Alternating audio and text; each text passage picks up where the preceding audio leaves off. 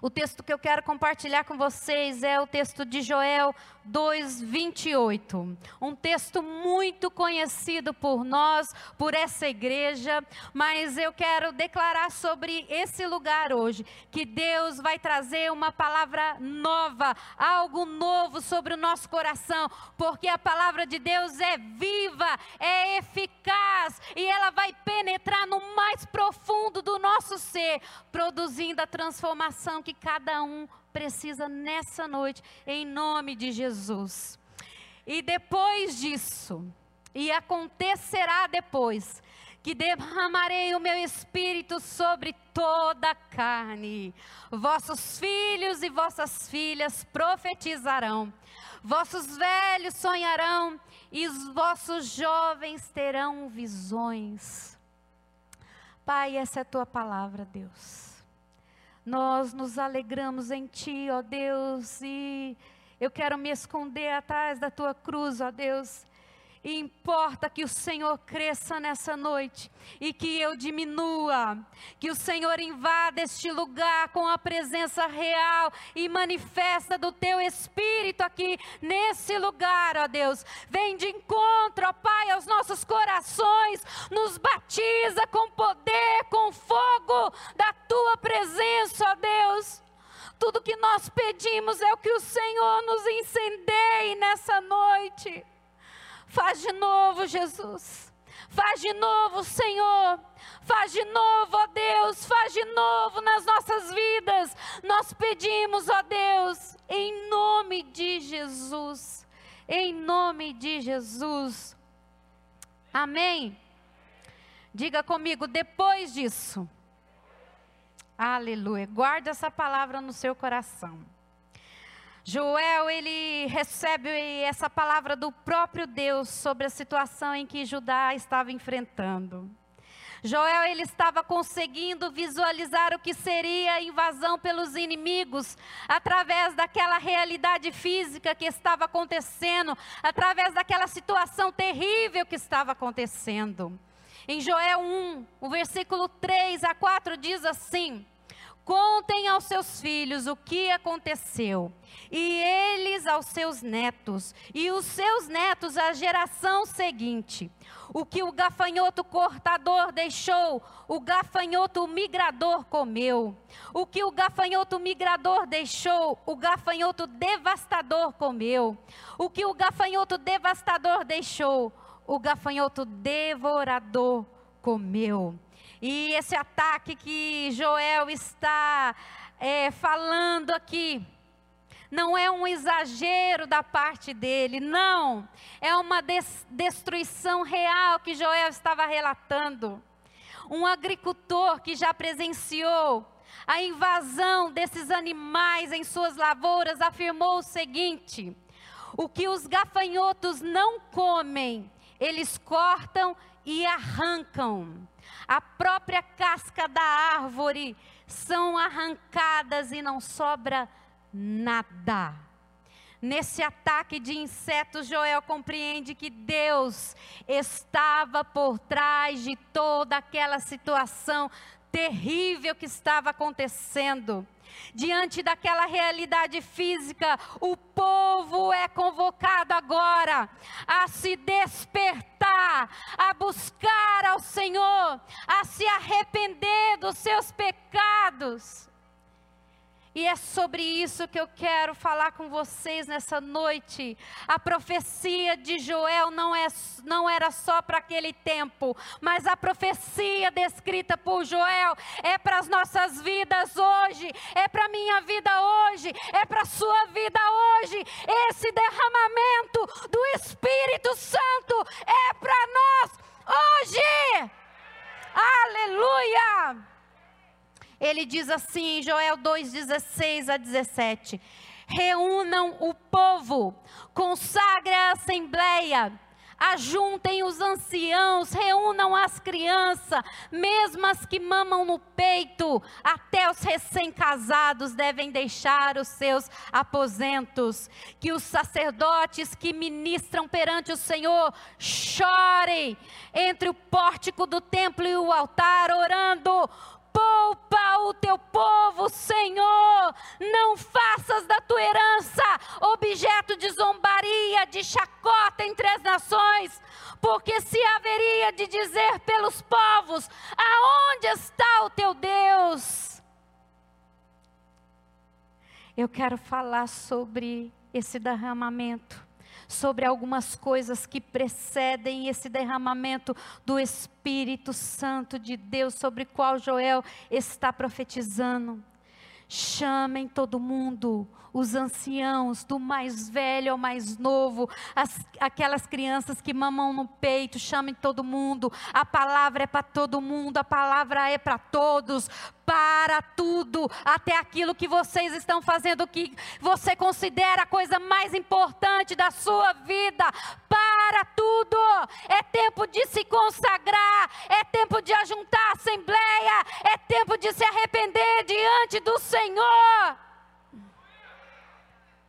E o primeiro ponto que eu quero compartilhar com vocês está um pouquinho antes dessa profecia de Joel, está no versículo 2, no capítulo 12, que diz assim: Ainda assim, agora mesmo, diz o Senhor, convertei-vos a mim de todo o vosso coração, e isso com jejum, com choro e com pranto o Senhor estava convocando o povo a se converterem, a se converterem dos seus caminhos. E a conversão significa uma mudança de rota. A conversão significa que se eu estava indo para um lado, agora eu vou fazer exatamente o caminho oposto do qual eu estava indo. O dicionário diz a respeito, traz o significado a respeito de conversão. Ele diz assim: é quando uma coisa passa a ser outra, transformada. É a ação de modificar um caminho, de modificar a direção. É a ação ou efeito de mudar algo. A conversão é muito mais do que apenas um arrependimento. Significa ser gerado de novo segundo a nova natureza de Cristo Jesus é uma mudança total do nosso entendimento, porque eu não fui salva apenas das minhas necessidades, eu não fui salva apenas na hora do aperto, não, mas eu fui salvo de uma geração perversa, de uma maneira de pensar, de uma maneira de agir, de uma maneira de se comportar. Isso é conversão. Talvez você esteja na igreja há anos e você ainda não entendeu isso. Nicodemos também não entendeu. Ele era um mestre em Israel. E a Bíblia diz assim em João 3, de 1 a 8: havia um fariseu chamado Nicodemos, uma autoridade entre os judeus. Ele veio a Jesus à noite e disse: Mestre, sabemos que ensinas da parte do Senhor, pois ninguém pode realizar os sinais milagrosos que estás fazendo, se Deus não estiver com ele. Em resposta, Jesus declarou: Digo a verdade, ninguém pode ver o reino de Deus se não nascer de novo. Perguntou Nicodemos, ele não estava entendendo. Como alguém pode nascer de novo sendo velho? É claro que não pode entrar pela segunda vez no ventre da sua mãe e renascer. Respondeu Jesus: Digo a verdade, ninguém pode entrar no reino de Deus se não nascer da água e do espírito. Porque o que nasce da carne é carne, mas o que nasce do espírito é espírito. Ha.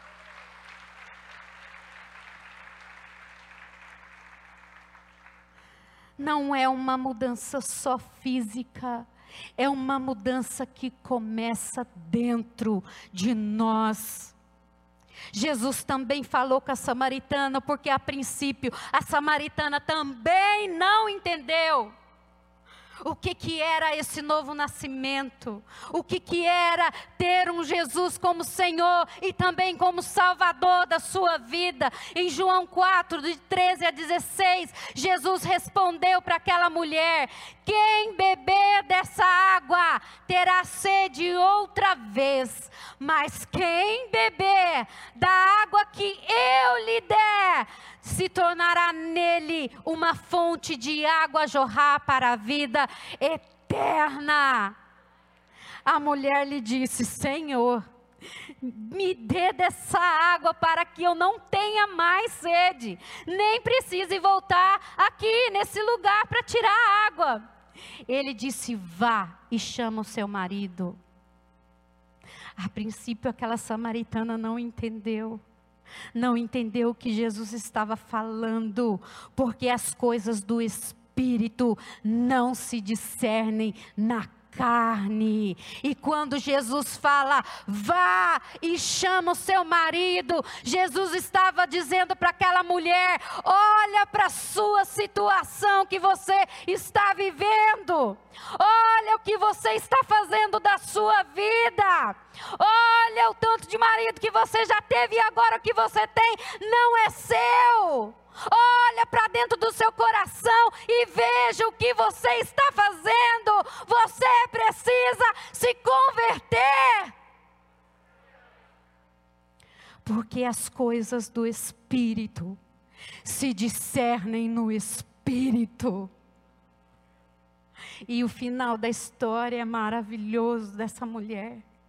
Como eu sou impactada pela vida dessa mulher samaritana o amor de Jesus, o cuidado de Jesus, confrontando o pecado, ensinando, nos levando, é meio que um encurralar de Deus na nossa vida, a gente fica meio sem lugar e você não tem outra opção a não ser correr para a Sua presença, a não ser buscar esse Espírito Santo, buscar a face do Senhor, buscar a Sua presença, porque onde Jesus chega, Ele incendeia os nossos corações e todo aquele que se aproxima dele é incendiado por esse fogo.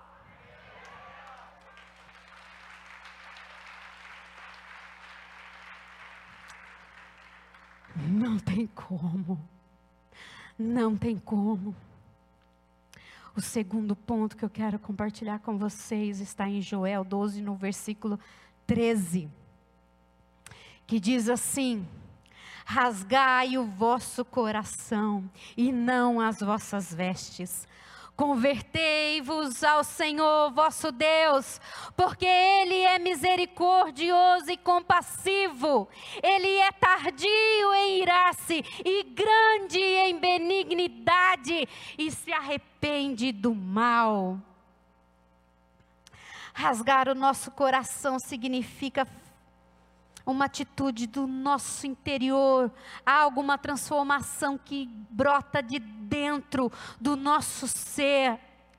Nós temos vivido dias de tanta aparência, de tanta mídia, de tanto filtro, de tanta, de tanta coisa, tanta aparência, tanta aparência.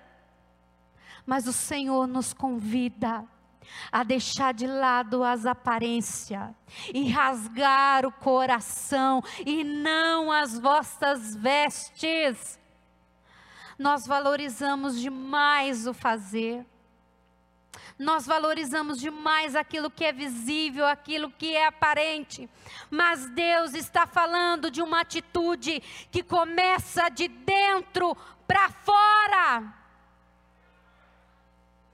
Tem uma frase que eu gosto muito que diz assim: prega o evangelho o tempo todo. Se preciso, fale. Nós precisamos ter coerência entre aquilo que nós falamos, entre aquilo que nós professamos e aquilo que de fato nós somos no nosso secreto. O caráter nos fala daquilo que nós somos quando ninguém está olhando. O caráter nos fala daquilo que nós somos quando ninguém está vendo. O caráter nos fala do secreto. E nós damos muito mais ênfase à reputação. Aquilo que as pessoas falam e aquilo que nós nos apresentamos ser. Mas Deus não está interessado nisso. A Bíblia diz que Deus não olha como o homem vê, Deus olha o nosso interior e Deus está interessado numa transformação que ocorra de dentro para fora.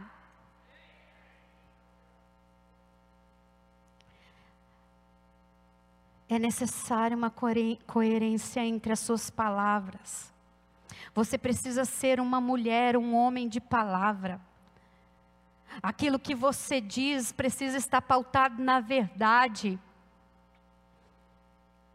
Nós não podemos envergonhar mais o nome de Deus que está sobre as nossas vidas, dizendo que nós somos cristãos.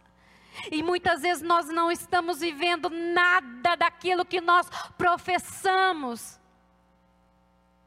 Nós precisamos dizer sim que nós somos cristãos, mas as nossas atitudes não devem envergonhar o nome do nosso Deus que está sobre as nossas vidas. Jesus nos ensina isso muito bem em Marcos 11, 12 a 14.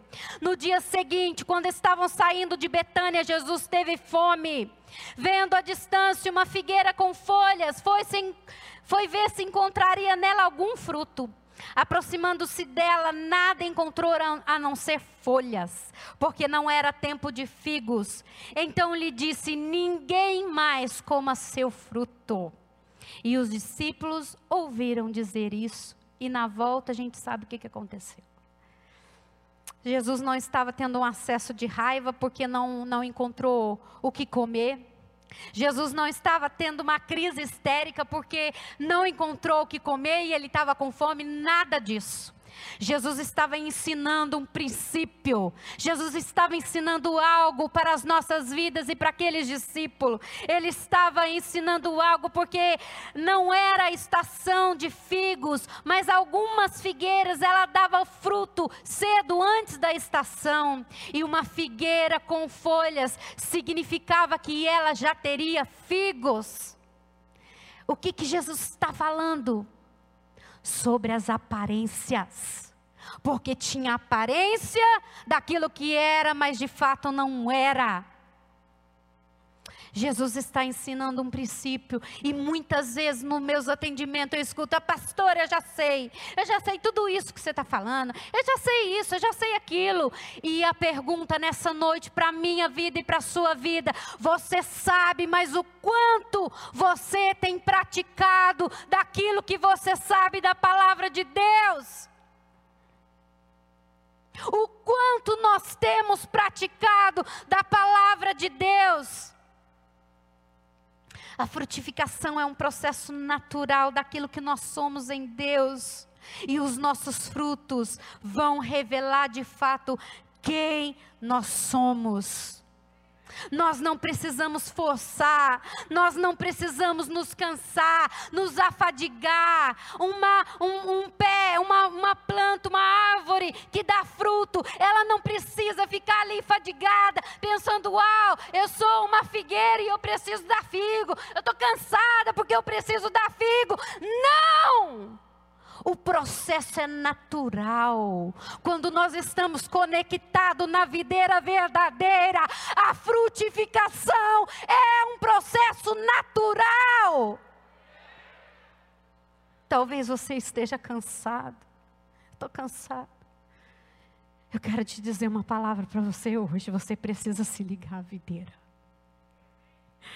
Você precisa se ligar à videira verdadeira, porque a frutificação na sua vida, ela vai ser um processo natural na sua vida.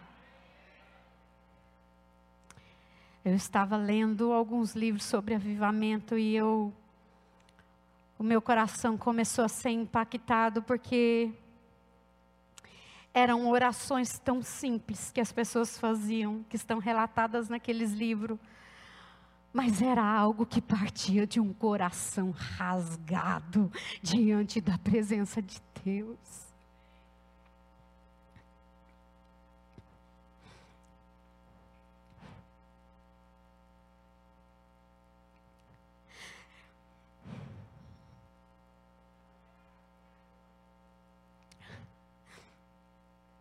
Era algo tão sincero. Dizendo, Senhor, faz outra vez. Mas com tanta sinceridade. E o Senhor está esperando isso das nossas vidas. Uma atitude que brote do nosso coração uma atitude que vem de dentro da sua alma, com toda a sua força, com toda a sua vida, com tudo aquilo que você é. Rasga o seu coração diante do Senhor e não as suas vestes. E o terceiro e último ponto que eu quero compartilhar com vocês está no versículo 16 de Joel 2: diz assim: Congregai o povo, santificai a congregação, ajuntai os anciãos, reuni os filhinhos, os que mamam, saiam o noivo da sua recâmara e a noiva do seu aposento. É como eu disse no começo. A convocação à santidade do Senhor é para todos. É para todos é para o ancião, é para o filho, é para o que mama, é para o noivo que está na recâmara, que não podia nem sair daquele lugar, que estava fazendo algo tão importante ali, e ele não podia sair. É para todos, para tudo que vocês estão fazendo, é para todos, é uma convocação do Senhor à santidade, que exige o renascimento do Espírito, que exige a obediência, que exige a santidade do Senhor. Santificai-vos, santificai-vos, santificai-vos, porque o Senhor tem algo a derramar, tem algo grandioso para fazer nas nossas vidas. Santificai-vos, o Senhor está nos convocando a santidade, porque algo novo, grande, está para acontecer nas nossas vidas.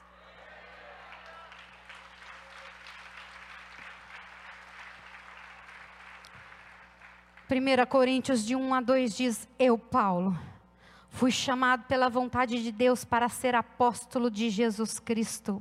E o irmão Sóstenes, a igreja de Deus que está em Corinto, aos santificados em Cristo Jesus, chamados para ser? Chamados para ser? Chamados para ser santos com todos o que em todo lugar invoca o nome do nosso Senhor Jesus Cristo, Senhor deles e nosso, graça a vós outros e paz da parte de Deus, nosso Pai e do nosso Senhor Jesus Cristo. Para que que Deus nos chama? Para ser santo o chamado divino enfoca a santidade. O chamado do Senhor para as nossas vidas é para sermos santo. É uma nova forma de pensar, é uma nova forma de viver, é um novo jeito de se comportar, é um novo jeito de fazer as coisas, porque não é mais do meu jeito. Não sou eu mais quem tem o governo, não sou eu mais quem tem o controle, mas é Cristo em mim a esperança da glória. Cristo em mim, Cristo em mim, Cristo em mim, a esperança da glória.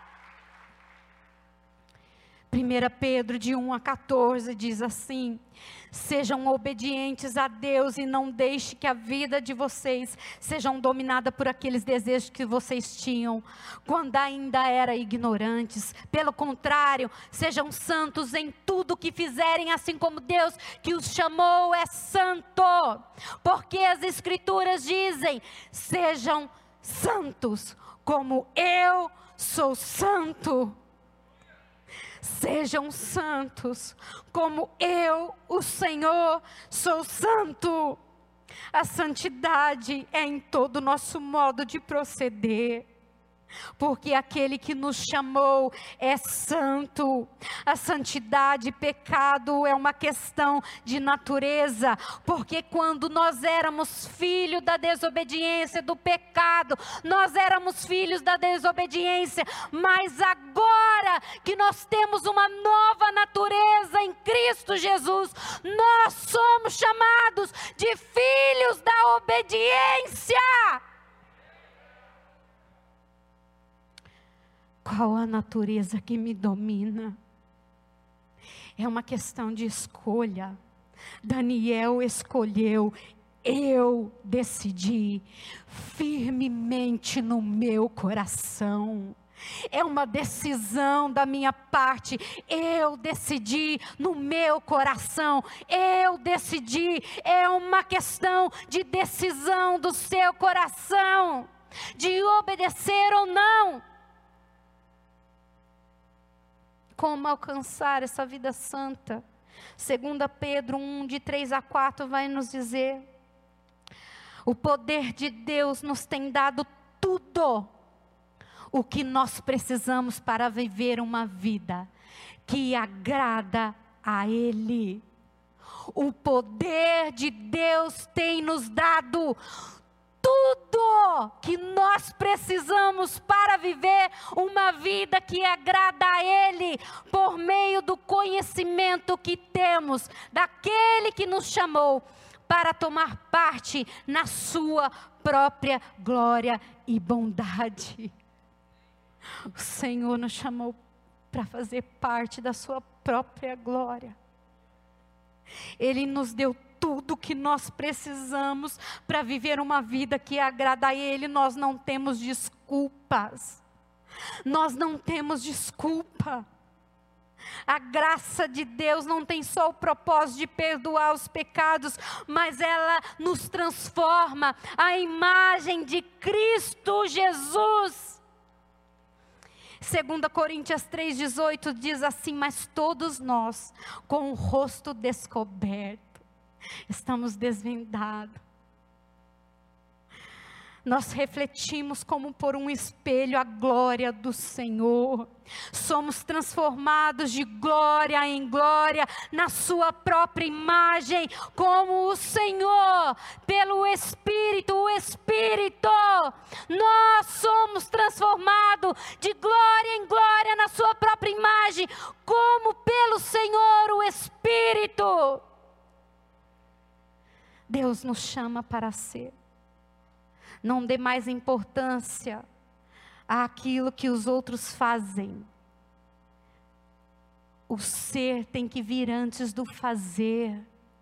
Porque em Mateus 7, de 22 a 23, diz assim: uma palavra tão dura, mas que nos ensina algo tão poderoso. Diz assim: Muitos me dirão naquele dia: Senhor, Senhor, não profetizamos nós em teu nome, e em teu nome não expulsamos demônio, e em teu nome não fizemos muitas maravilhas. Então lhes direi abertamente: Eu nunca vos conheci. Apartai-vos de mim, todos vós que praticais a iniquidade. O Senhor nos chama a santidade. O Senhor nos chama à santificação, a uma vida de santidade. Isaías foi santificado por Deus com brasas vivas tiradas do altar. E quando ele está debaixo daquela glória, a Bíblia diz que os anjos cobriam, voavam, os serafins estavam por cima dele, e eles clamavam uns para os outros, dizendo: Santo, Santo, Santo é o Senhor dos exércitos, toda a terra está cheia da sua glória, e uns ubrais das portas se moveram com a voz do que clamava, e a casa se encheu de fumaça. Então ele disse: Ai de mim, que vou perecendo, porque eu sou um homem de lábios impuros e habito no meio de um povo de impuros lábios. Mas os meus olhos viram o Rei.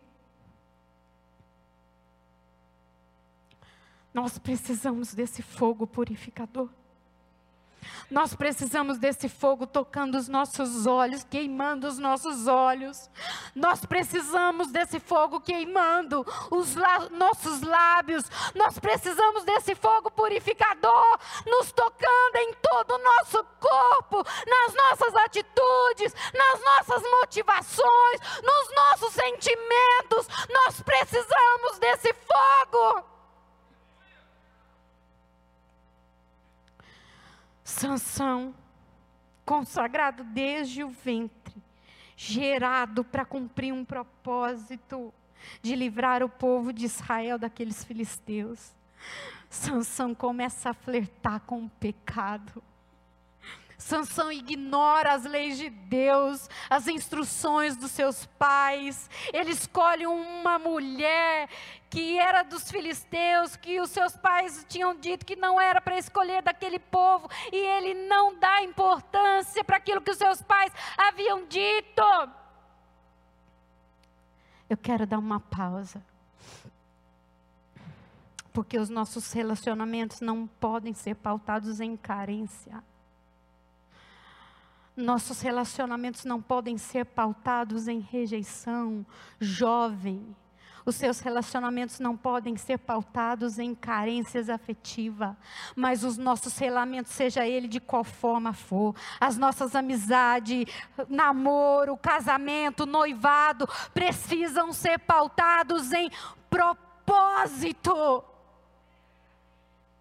Porque se nós não estivermos no mesmo propósito, nós vamos ver aqui o que, que vai acontecer com Sansão. Quando nós desprezamos o propósito para o qual nós fomos criados, o pecado vai rapar a nossa cabeça. O pecado vai furar os nossos olhos nos impedindo de enxergar. O pecado nos faz de palhaço, o pecado nos faz de marionete de Satanás. A gente acha que a gente está livre, mas quando existe existem pecados escondidos no nosso coração. É como se o diabo estivesse com uma corda amarrada. A gente tem a sensação que a gente está livre, mas ele está aqui, ó, puxando a gente, conduzindo a gente. Não flerte com o pecado. Não dê espaço para o pecado na sua vida, porque ele vai te destruir. Hoje a gente tem visto pais de família abandonando filhos, abandonando esposa, porque isso perdeu a visão, a iniquidade, o pecado tirou a visão, está impedindo de ver, está impedindo de enxergar, não tem mais sentimentos, o pecado te destrói. Ele vai te matar fisicamente te levando ao lugar mais sujo, te envergonhando. O filho pródigo que vai viver a sua própria vida. Ele foi envergonhado, ele terminou lá no chiqueiro, querendo comer as alfarrobas dos porcos, a lavagem dos porcos, e nem isso lhe era dado. O pecado te destrói. O pecado te mata, o pecado te aprisiona, o pecado destrói tudo que Deus tem na sua vida, ele judia de você. Em Juízes 16 a 20, e disse ela, ainda falando sobre Sansão: Os filisteus vêm sobre ti, Sansão. Tendo ele despertado do seu sono, ele disse consigo mesmo: Ah, eu sairei mais uma vez como todas as outras vezes que eu saí, e eu vou me livrar, porque ele não sabia que o Senhor já tinha se retirado dele. Ah, no meio de toda aquela vergonha que ele se encontrava, os filisteus amarraram, prenderam Sansão, zombaram dele, ridicularizaram Sansão. Mas talvez no meio de toda aquela situação ele começa a se lembrar agora das promessas, do propósito para o qual Sansão havia sido gerado, para o propósito para o qual ele nasceu. Talvez agora ele começasse a reconhecer que a sua força não viesse dele mesmo, do seu braço, mas aquela força que ele possuía era do próprio Deus, e o cabelo começa a crescer. E o cabelo começa a crescer. Só mais essa vez. Sansão começa a pedir a Deus: Senhor, só mais uma chance. Só mais uma chance, Senhor. Me dá mais uma chance. Só mais uma chance. Eu tenho certeza que a história de Sansão não era para ser desse jeito. Mas ela nos ensina a não brincar com o pecado, porque o pecado nos destrói. Agora Jesus, uau, cheio do Espírito Santo em Lucas 4, de 1 a 2. E eu já estou terminando essa mensagem, eu queria que a equipe de louvor subisse. Jesus, cheio do Espírito Santo, voltou do Jordão e foi levado pelo Espírito ao deserto, onde durante 40 dias ele foi tentado pelo diabo. Não comeu nada durante esses dias e ao fim deles teve fome. Nosso maior exemplo de vida, nosso maior exemplo, Jesus foi tentado em todas as coisas, mas ele estava cheio do Espírito Santo de Deus. Ele estava cheio, ele não cedeu à tentação, ele não negociou o chamado, ele não negociou o propósito do Pai sobre a sua vida, ele não abriu mão. Jesus. Ah, Jesus. Sai daquele deserto cheio, daquele lugar cheio, para dar a sua vida. Ele sai daquele lugar para curar, para libertar, para restaurar, para salvar. Ele sai daquele lugar para dar a sua vida. Porque ele estava cheio do Espírito Santo de Deus. Ah, mas Jesus era Jesus. Não. Não, não, não. Não. A Bíblia diz que o mesmo poder, esse poder do Espírito Santo, o mesmo poder está sobre as nossas vidas. A Bíblia diz em João 14, 12, que esse poder está sobre nós. E no versículo, e no João 14, 12 diz assim: em verdade, em verdade vos digo. Ouça bem essa palavra. Deixa o Espírito Santo tocar no seu coração nessa noite com essa verdade que é a palavra de Deus. Deixa o Espírito Santo te mover. Deixa o Espírito Santo te transformar. Abra mão de toda a sua resistência nessa noite, em nome de Jesus. Em verdade, em verdade vos digo que aquele que crê em mim fará também as obras que eu faço, e outras maiores fará, porque eu vou para junto do Pai. Eu vou para junto do Pai. Coloca o próximo capítulo para mim, o próximo versículo. Eu vou para junto do Pai e tudo quanto pedirdes em meu nome, isso eu farei, a fim de que o Pai seja glorificado no Filho.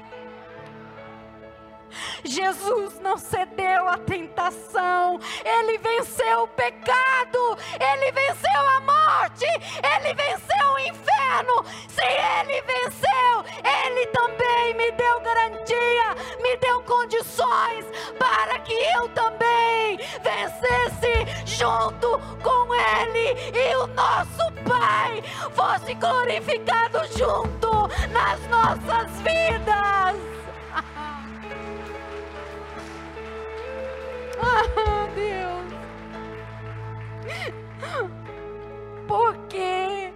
Ele estava cheio ele nos encheu. A promessa de derramar do Espírito Santo sobre a nossa vida. A promessa é de um derramar do Espírito sobre a nossa vida, e nós também sairemos da nossa posição cheia do Espírito Santo para dar a nossa vida, porque nos relacionar com, a, com as pessoas por carência, não, por não, porque eu estou cheia, eu tenho tudo o que você precisa.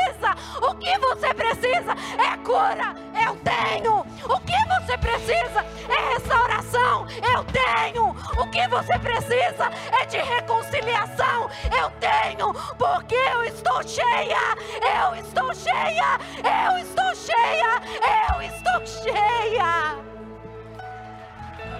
Ah, eu estou cheia.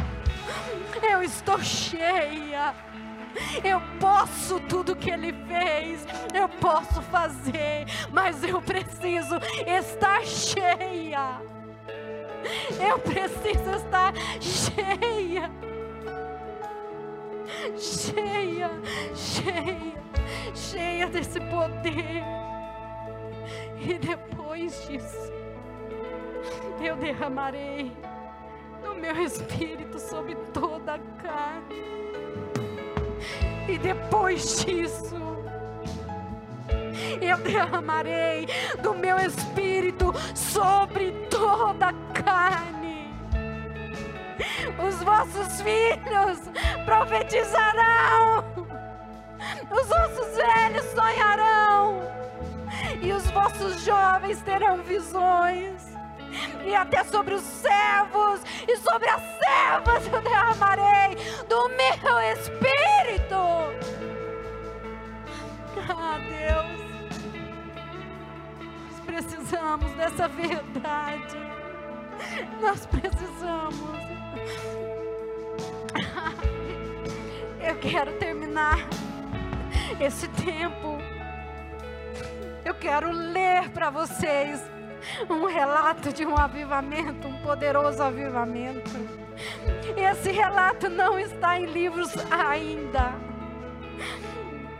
Não é um avivamento que aconteceu na Rua Azusa. Não é um avivamento que aconteceu na África, não. Não é um avivamento que começou na Coreia, não é. Esse avivamento começou aqui na igreja de Marília, na PIB de Marília, na PIB de Marília.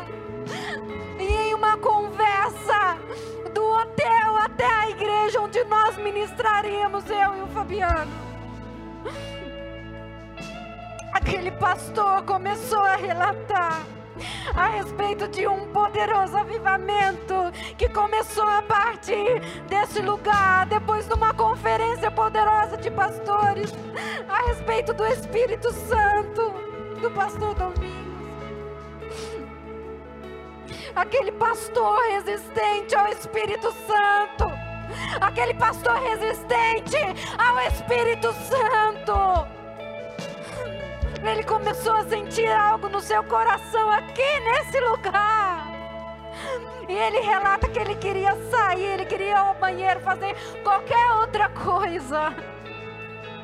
Porque ele não estava se sentindo muito confortável aquela situação, os pastores caindo, sendo incendiados, e ele olhando tudo aquilo, ele falou: Eu quero sair desse lugar, e eu vou no banheiro, mas o Espírito Santo impediu ele de sair, e ele pôde ouvir uma voz: Eu te peguei.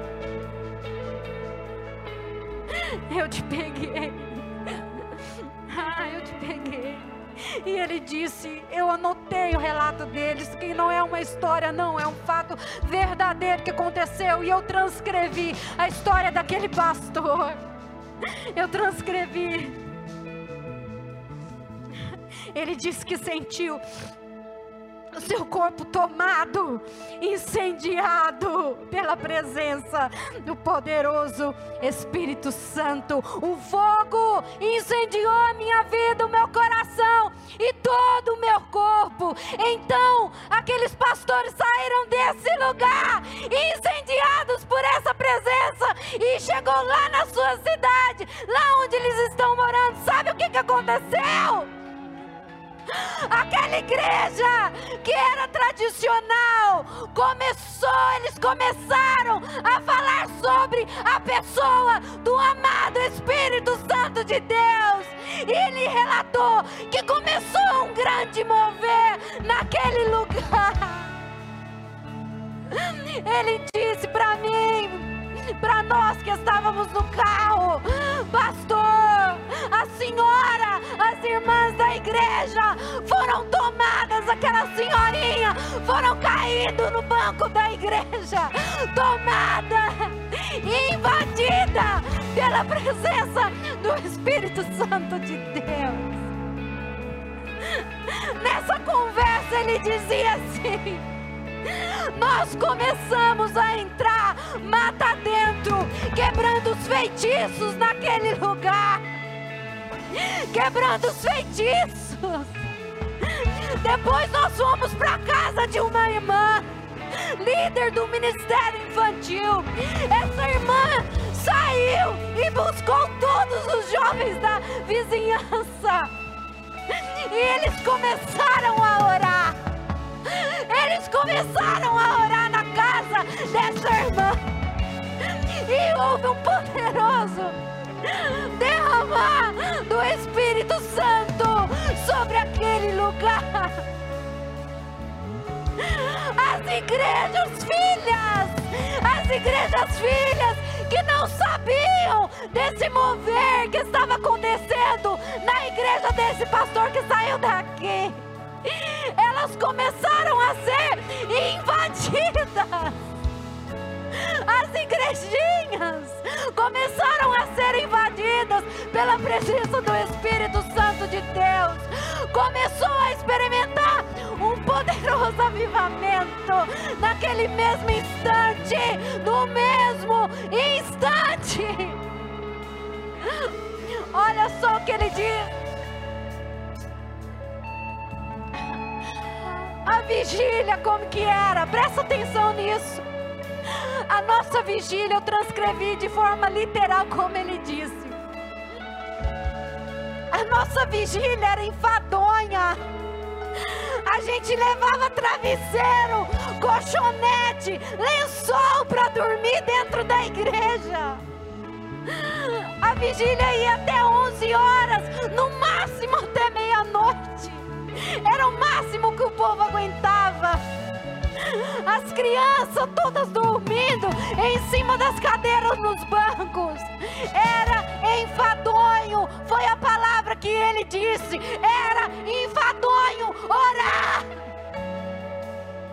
Depois que nós voltamos de Marília, desse lugar, as vigílias não querem mais parar. As vigílias não querem mais parar. A gente termina as vigílias. Os jovens, os adolescentes dizem, pastor, nós queremos mais. Nós queremos mais. Nós queremos ir para o monte orar. Nós queremos ir. E a vigília agora ia três horas da manhã dentro da igreja. Mas depois eles saíam mata dentro, somente com a luz da lua. E eles oravam, e eles oravam. E ele disse: Pastor, nós voltávamos de lá com mato até em cima do cabelo, mas era um derramar Poderoso, por causa de um avivamento que começou nesse lugar.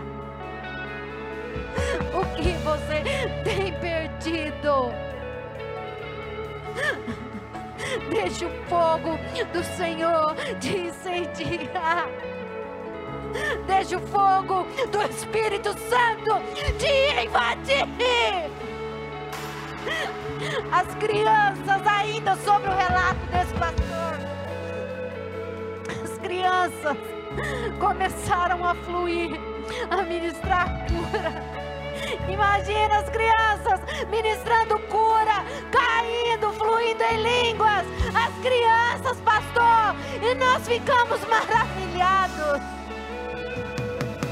E começou a acontecer. E começou a acontecer. Eu estava pregando na igreja e eu comecei a dizer: irmãos, isso que nós estamos falando para vocês em ensino não é um ensino, porque o Espírito Santo não é um ensino, não é uma doutrina, e o Espírito Santo é uma pessoa, é uma pessoa. Vocês vão ver isso acontecer em sinais, porque Ele deseja se manifestar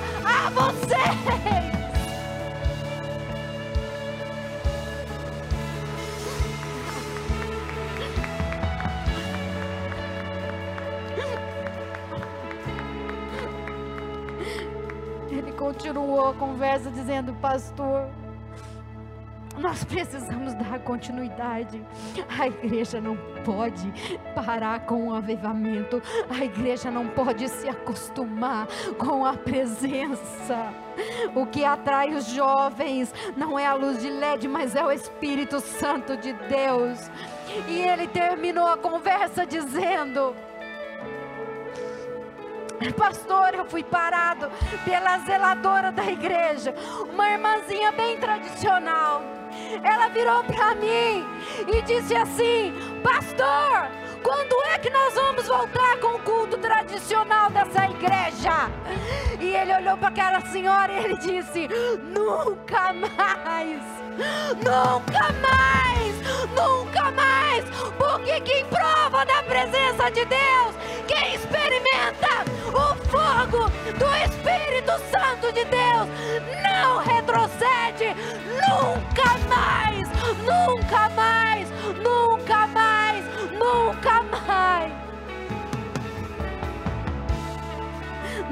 Nunca mais.